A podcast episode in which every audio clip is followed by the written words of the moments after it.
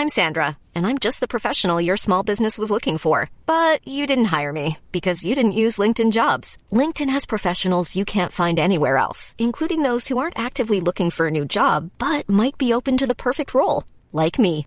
In a given month, over 70% of LinkedIn users don't visit other leading job sites. So if you're not looking on LinkedIn, you'll miss out on great candidates like Sandra. Start hiring professionals like a professional. Post your free job on linkedin.com/people today.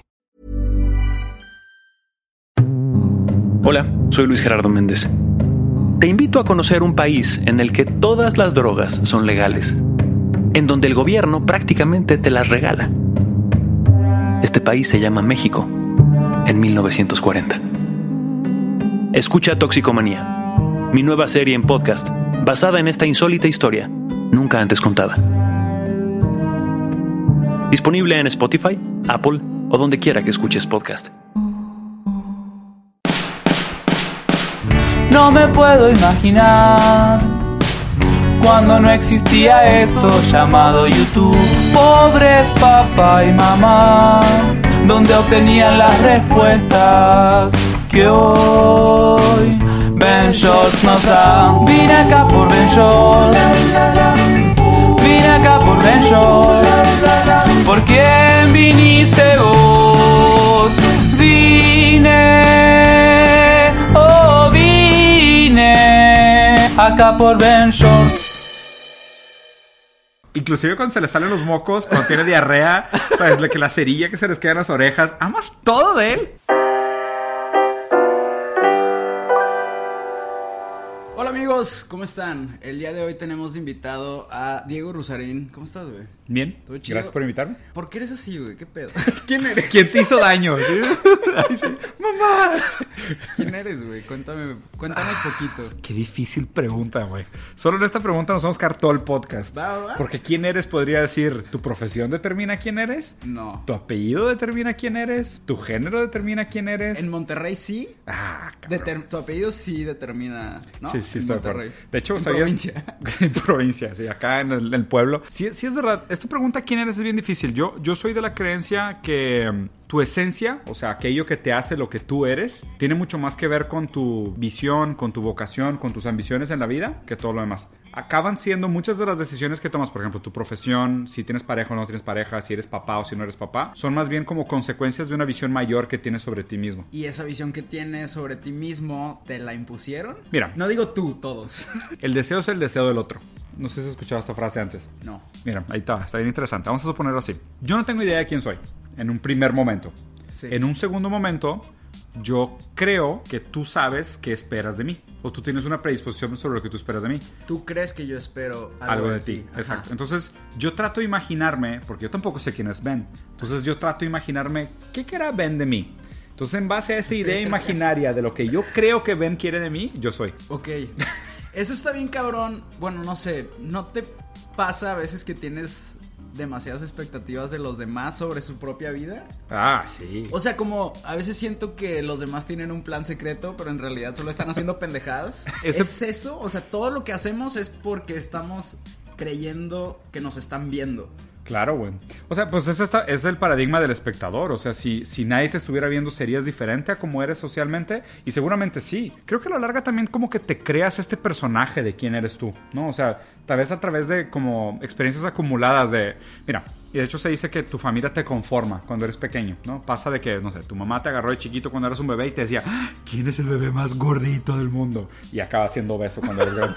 Porque te la creíste. Digo, estoy, estoy, estoy caricaturizando, Sí. pero tipo, si de niño contabas chistes y la gente se reía de ti, decías, soy chistoso. Claro. Entonces te conformas esta narrativa y después se vuelve un tema como que, pues no los puedo decepcionar porque soy chistoso, güey. O sea, I have to. O sea, tengo que ser chistoso. Entonces, a la larga creo que desaparece esta noción de qué tanto estás actuando y, y qué tanto pueda ser un tú real. De hecho, yo dudo mucho que exista algo real detrás de las máscaras que, que usa la gente. Algo que he escuchado de ti es que no existe el tema del autoconocimiento. Sí. O sea, que ya eres tú. Que creo que es algo que, bueno, a mí cuando leí ese tipo de cosas me da mucha paz de que, güey, no tengo que en- empezar esta aventura para descubrir quién To discover soy. myself. Ajá, exacto, de que no tengo que ponerme pruebas para descubrir Claro. el verdadero yo, pasar por cosas difíciles, simplemente es de que, ah, soy este vato en Claro. este momento y ya. Como estamos construidos por puros factores externos, eh, lo que queremos lograr es desaprender. O sea, ¿por qué es bueno desaprender Mm. si no existo, güey? Ese- sí, en ese contexto, ahí va. Hay dos cosas interesantes. O sea, primero esta idea de no existe un verdadero yo. O lo que se pudiera acercar a tu verdadero tú es, es esto. O sea, por más que estés actuando o no estés actuando, pues ese es tu verdadero tú. O Creo, sea, creo que nuestra versión más honesta es como cuando... cuando finges. No, cuando estás vomitando. ¿Sabes? Sí, cabrón. O cuando O sea, se te sale un se te pedo. caen güey. todas las inhibiciones, O sea, dices, ya tú. no te puedes decir, De that's que you. sí. Este vómito no lo puedo controlar. Tómalo como mi acto más sincero. Si vomitas enfrente de alguien es de que, this is Güey, me. No me quiero desviar demasiado, pero hice chingados. Es que es una chulada de tema. Hice una colaboración con un artista local para el 14 de febrero sobre el, el sobreanálisis de algunas frases cursis del amor. Ok. Entonces te cuenta cuando la gente dice de que, ay, es que amo todo de él. ¿Todo? Todo. Todo. Inclusive cuando se le salen los mocos, cuando tiene diarrea, sabes, la que la cerilla que se les queda en las orejas. ¿Amas todo de él? ¿Todo, todo, todo? No todo, ¿verdad? No, no todo. O sea, sabes que básicamente estás armando un saco de vísceras que tiene piel por fuera. Pues no, no amas todo de él. O sea, es una manera de decirlo. Pero estoy de acuerdo contigo que muchas veces esas cosas son las cosas que nos hacen más reales. Pero, por ejemplo, si, si estamos hechos por todas estas cosas que nosotros esperamos que los demás esperen de nosotros. Pero también reniegas tantito. Dices, digo, yo sé que Ben Schwartz va al baño. I don't want to think about it. Ajá, pero ¿qué va a pasar si desaprendo? ¿Hasta qué punto llegas? Ah, o sea, ¿qué me voy a volver? ¿Mi yo real o mi yo cavernícola o mi yo que me separo de todos? Ahí te va. El límite para mí es el lenguaje. Ok. ¿Sabes? El límite para mí es el lenguaje. Porque en el momento en el que tú estás dentro del lenguaje, ya estás dentro de la sociedad. O sea, estás inserido en una narrativa que ya no es tuya completamente. Porque pues tú aprendes palabras. Sí. Y cuando aprendes palabras, pues ya estás aprendiendo de las experiencias de los demás. Alguien en algún momento dijo, ¿por qué se llama micrófono? Porque tiene una microtecnología de fonoaudiología. Entonces, tú no aprendiste eso, tú heredaste ese conocimiento y te quedaste solo con la palabra y la usas de manera coloquial para explicar el mundo. Podrías desaprender hasta el punto que desaprendieras el lenguaje. Cuando desaprendes el lenguaje, estás con psicótico, pero aparte estás fuera de la sociedad, ya no funcionarías. Ok. Ese es el límite de desaprender. Pero hay otra cosa interesante. Hay una parte saludable del desaprender, que sí es buena, que es esta premisa de un hombre solo puede aprender aquello que no sabe. ¿Ok? Es esta idea, y de hecho lo dijo Aristóteles, o sea, es, tú no aprendes algo nuevo si crees que ya sabes. O sea, si yo Sí. te digo de que, ¿quieres aprender matemática? Güey, soy PhD en física cuántica. I don't need to. Ah, bueno, pues no vas a aprender nada. Claro. Es de que, oye, ¿quieres aprender sobre cómo tener eh, mejores relaciones amorosas? No, yo sé, soy un experto. Toda la vida he tenido súper buenas relaciones con mis exes. No tienes nada que aprender. O sea, la premisa de aprender es, sabes que algo no sabes. Sí. Entonces, Primero ah, tienes que reconocerlo para poder obtenerlo. Exactamente. Tienes que reconocer un vacío en el conocimiento para llenarlo con algo nuevo. Ok. Si no, pues, ¿qué vas a aprender? ¿Tiene sentido, no? Sí, sí, sí. Entonces, por eso también hay una parte muy sana de esta idea que dices del desaprender, porque pasa también Oh, mucho. Es como quitar basura para, para llenar ese vacío con lo que de verdad quieres. Algo así. Ok. Exactamente. Porque, por ejemplo, vamos a suponer, estudiaste mercadotecnia y eres muy bueno en marketing y explicas todo con el lenguaje marketing. No, es que este pedo tiene que ver con the attention economy y es una love brand y usas puros marketing bullshit words. Y, y luego es de que, oye, te quiero explicar cómo funciona la psicología. No, no, no, es que tiene que ver con el consumidor. Dude, mientras sigas tratando de explicar el mundo con ese lenguaje, no hay nada nuevo que aprender. Ok. Entonces sí es importante que la gente sea capaz de desaprender algunas cosas para aprender cosas nuevas. Son límites que te pones tú mismo o como le decimos a veces etiquetas. Sí, algo así. O sea, decir yo solo soy esto o darle una respuesta con solo el conocimiento que tú tienes a todo. Claro. Eso es lo que te jode. Pero es que, a ver, qué difícil, güey. O sea, es, es, yo por eso digo que yo aprecio mucho y creo que hay un valor muy noble en la gente que es capaz de sentirse a gusto en la ambigüedad y en la duda, en lugar de hay una solución para todo. Ya. Y peor aún, la gente que dice hay una solución para todo. ¿Sabes? Es Cthulhu, ¿sabes? O sea, me explico. ¿Sabes? Es como que, no sé, es Ganesha, güey. Ganesha es la respuesta. o 42, ¿sabes? ¿Y cuál es a huevo? ¿Te acuerdas de, Gar- sí, de de- Hitchhiker's Guide to the Galaxy? ¿Cuáles son las cosas que considerarías más importantes aprender? O sea, ¿qué cosas ahorita Mm. actualmente nos afectan un chingo Mm. que yo creo que lo primero que tocaríamos sería la educación o el valor que le damos a la educación. El valor del dinero. El valor del dinero. Yo creo que esas dos son las principales. Sí, güey. ¿Con Serían game changers, empezar, ¿eh? Sí, pero game changers fuerte, güey. Claro. Si quieres educación primero luego dinero. Ok.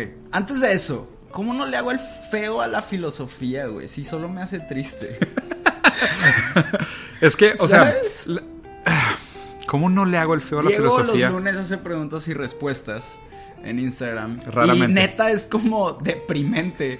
O sea, Instagram es puros culos y perritos y memes.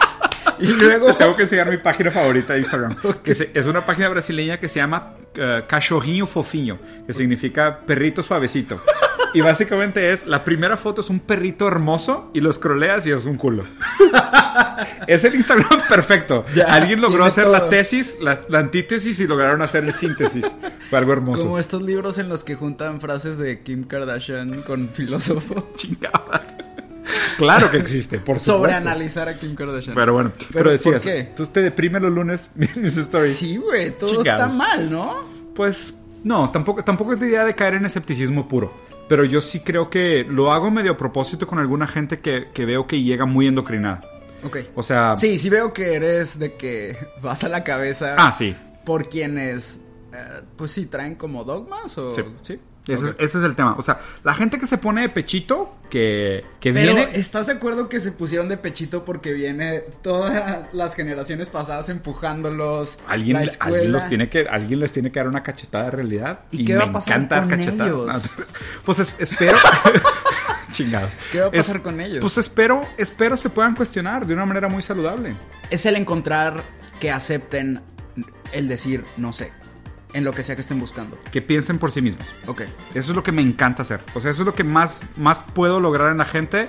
Es lo, es lo que más me interesa hacer en los demás. O sea, que puedan llegar a tener sus propias opiniones. ¿No crees que estás creando muchos náufragos? Al principio es importante ser náufrago. Y luego encuentran la orilla. Exactamente. ¿Me contarías algunas orillas que, has que han descubierto esos náufragos? Sí. Eh, O cuál- sí, creo que está chido hablar sobre las ventajas de ser náufrago por un tiempo para poder llegar a la orilla. Claro. Pero vamos a ponerlo en sin, sin hablar de mar. Mira, sí, sí, sí, sin, sin- sin caer en el ejemplo. O sea, lo que, lo que, mira, hay, hay un peligro muy grande en la gente que, que cree que ya tiene todas las respuestas o simplemente ha perdido la curiosidad sobre el mundo. Sí. ¿Sabes? Porque reduces todo. Haz de cuenta que eso yo le llamo pensamiento reductivo. O sea, el pensamiento reductivo es tipo, ay, no te preocupes, ya existe una respuesta. O la ciencia ya lo contestó. O es Dios. O "Ah, mi mamá sabe. ¿sabes? Es como que la gente que reduce todo al mínimo de la conversación, realmente lo que no quieren es platicar. O sea, es... Acaban en palabra vacía, no quieren escuchar opiniones de los demás, no le dan lugar a la queja del otro. Eso, eso es malo, eso no es ser humano. Ok. Ser humano es entablar conversaciones, es preguntarse sobre las cosas, es escuchar lo que el otro tenga que decir. Pero es súper doloroso. Claro. Y es, ¿tú crees que existe un switch entre cuando aceptar ese dolor de no saber qué va a pasar o por qué pasan las cosas? Y cuando decir, ok, creo que me puedo adentrar a descubrir la respuesta de esto. Me puedo meter un poquito más. Ahí te vamos. Yo parto de la premisa que el ser humano, de manera racional, funciona como un sistema de categorización. ¿A qué me refiero con esto? Haz de cuenta que yo sé que esto es un micrófono porque no es un celular. O sea, yo sé que esto no es un vaso porque pues no le cabe agua. ¿Sabes? O sea, no le puedo poner jugo, güey. Entonces no es un vaso. Nosotros usamos el lenguaje y si tú te vas a cada una de las palabras, a su fuente más primitiva, es casi como un pictograma.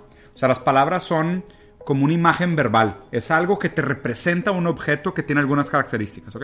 En ese sistema de categorización, el ser humano funciona en su manera más primitiva por contraste y armonía. Entonces es, yo solo sé el valor de algo contra otra cosa. Ok. Por ¿Sabes? eso siempre estamos comparando. O sea, sí es natural que todo el tiempo... Sí, estés comparando. Ok. Porque, pero... porque por así le asignas valor a las cosas. Ok. Pues imagínate, yo te digo, Ben, ¿qué opinas del sabor de esta manzana? Y nunca has comido nada en tu vida. Ya. ¿Cómo vas a saber? O sea, Pero tu cuerpo dice esto está chido, ¿no? ¿Contra qué? ¿Contra una cachetada? ¿Contra que te atropellen? Pero ¿O no contra... Pero ¿no crees que eso pasa cuando pruebas cualquier cosa por primera vez? Pero mínimo tienes algo de referencia. Claro, bueno, so- de que solo haber nacido, ay, esta nalgada, no. A lo mejor dices deli. de que- y luego te dicen, no, está mal disfrutarla. Ese porque es el está pedo. mal, porque, te, porque la iglesia te condiciona. Te, te, te culpable, güey. Entonces ya, ya vas entendiendo dónde voy con todo esto. Entonces, si nosotros entendemos el mundo por contraste y armonía, un planteamiento filosófico súper elegante, se me hace precioso, güey, que es, si viviéramos en un mundo de puro lodo, existiría lodo feo y lodo bonito. Sí. ¿Ok?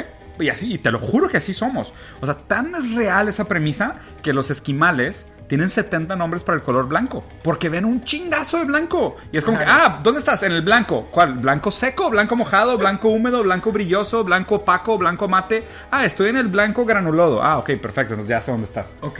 Pero es un tema de necesidad. El tema de la categorización. Eh, sí, y ahora quiero llegar al tema del sufrimiento. ¿Ok? ¿Por qué es importante sufrir? Porque el sufrimiento, en contraste, le da valor al placer. Ok.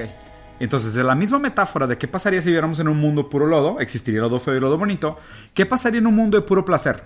Existiría placer bueno y placer malo.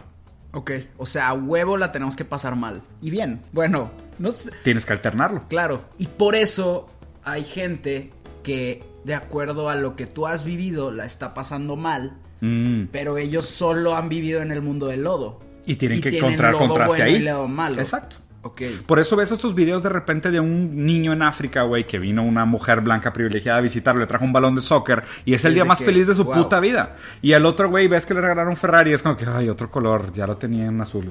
A huevo. ¿Y qué pasa ahí cuando tú te encuentras en la situación de que alguien vea... Alguien no va a salir del mundo del lodo, güey.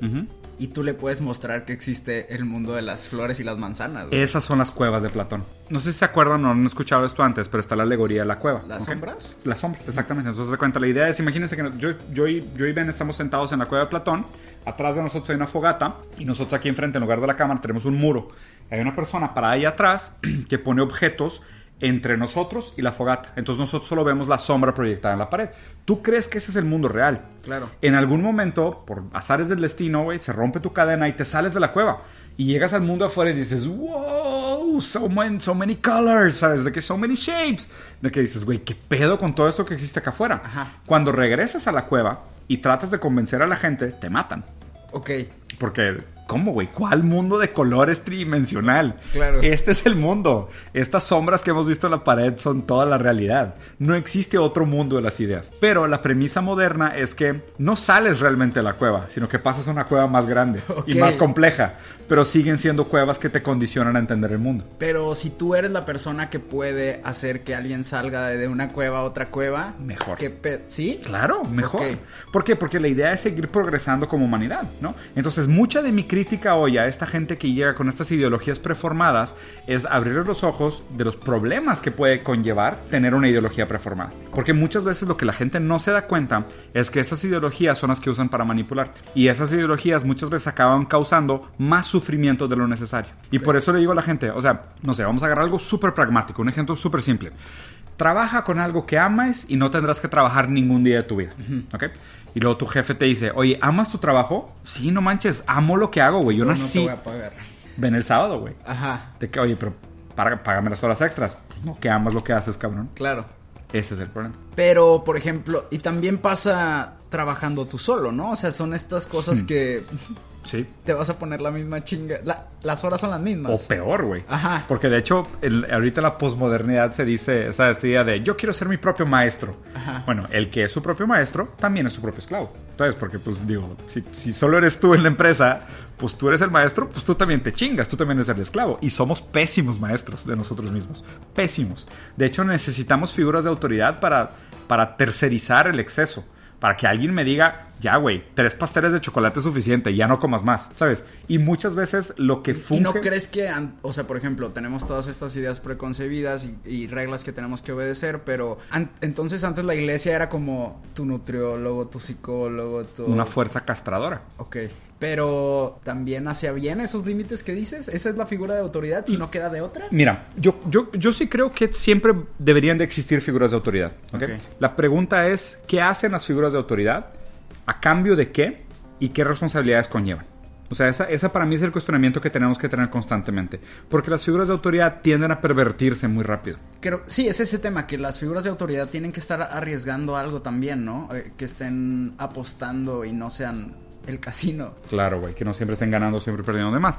El problema es que históricamente te, te vas a investigar qué ha pasado. Porque son los ismos, ¿no? O sea, estaba el, el catolicismo, el imperialismo, el feudalismo, el capitalismo. O sea, son, son figuras estructurales donde el poder está implícito en un lugar, ¿no? Entonces, siempre está ahí el poder, porque el poder funciona como para poner límites.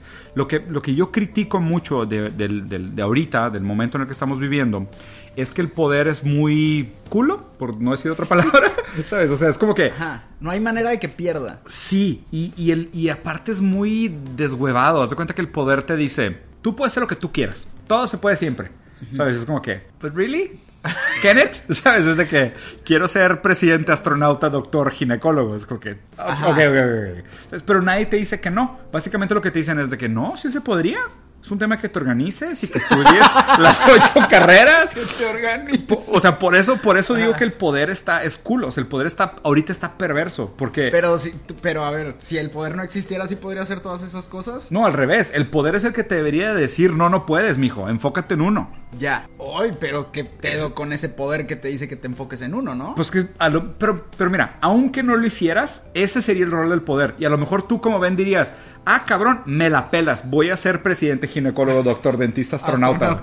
Por supuesto, por mis huevos. O sea, me voy a pasar el poder por el arco y lo voy a lograr de todas formas. El poder es que ahorita, el, el- el problema es que el poder ahorita se pone en una postura como de papá permisivo. Ok. ¿Sabes? Mira, te voy a poner el ejemplo de los papás. Que haz de cuenta. Hay dos tipos de papás. El papá poder tradicional y el papá poder culo. Haz de cuenta. el papá poder tradicional es el que te dice de que cumpleaños tu abuelita. Ve a felicitarla. A huevo. ¿Ok? El otro, el papá poder culo, es el de cumpleaños tu abuelita. Ay, qué hueva, que luego la felicito. Ay, tu abuelita se va a sentir bien mal, güey. Tu abuelita te quiere un chingo. ¿Seguro que no vas a ir? Ok. Neta, eres tan ojete. Héctor, ve a, ve a felicitar a tu abuelita, güey. Ajá. ¿Vas a ir? No sé, güey. Güey, ¿Sabes? Se puede morir. ¿Neta no vas a ir? Qué hueva, güey. Güey, tu abuelita tiene una foto tuya tatuada en el brazo izquierdo. ¿Neta no vas a ir? ¿Qué pedo con este papá? Pues ese es, ese es el poder ahorita. ¿Sabes? Es de que, ¿cómo no reciclas? ¿Qué culero eres, güey? Se está acabando el mundo. ¿Cómo usas O popotes? sea, responsabilizarte, pero no castigarte. no, y responsabilizarte a ti. Ajá. ¿Sabes? Es como que, no a mí. O sea, porque mi papel como poder... Claro, es el pedo de que peleense ustedes y. y háganse garras. Ajá. Y, y obviamente también mucho lo que están haciendo es como apelar a este, al narcisismo, que es de que te voy a hacer que te sientas mal hasta que hagas lo correcto. Pero tú puedes salvar al mundo si. Si solo no usaras tantos popotes y ¿sabes? Sí, sí, güey. Ese, ese es el tema. Y obviamente cae mucho en esta idea de, pues, apelo al ego. Tú eres responsable de todo, todo es culpa tuya, todo puedes si quieres, pero, pero tuyo completamente. Yo no tengo ningún problema. O sea, yo te permito todo. No hay ninguna falla en mi sistema. No hay nada que me puedas cuestionar. Toda la responsabilidad es tuya. Ese es mi problema con el poder actual. Ok. ¿Y qué hacemos? Pues, primero que nada, criticarlo. ok. O sea, primero que nada, criticarlo. De hecho, o sea, la, la crítica es el primer lugar del movimiento emancipatorio. O sea, la primera manera como tú puedes empezar a pensar en una manera subversiva de plantear un sistema nuevo es asumiendo los problemas del, del- del sistema actual. Pero a la vez es lo mismo, te estás haciendo responsable, así como te está haciendo responsable el papá permisivo. Ahí te va. Yo, yo lo veo de una manera distinta. Yo, por ejemplo, yo, yo digo, yo no tengo ningún problema que un político tenga un sueldo muy alto. Muy alto. Estoy hablando de algo muy alto. Más que un presidente de una empresa. Con tal de que haga realmente su tarea.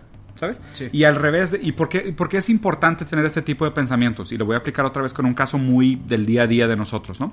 Es, oye, la gente dice, vamos a quitarle dinero a los partidos políticos, porque los partidos son corruptos, entonces todo el dinero que les das, pues lo malusan. Entonces les quitas dinero a los partidos políticos. Van a buscar fondeo en algún lugar. Van a ir a negociar con una empresa. Oye, patrocíname la campaña. Y la empresa les va a decir, ok, pero puede ser que te pida un par de favores a cambio.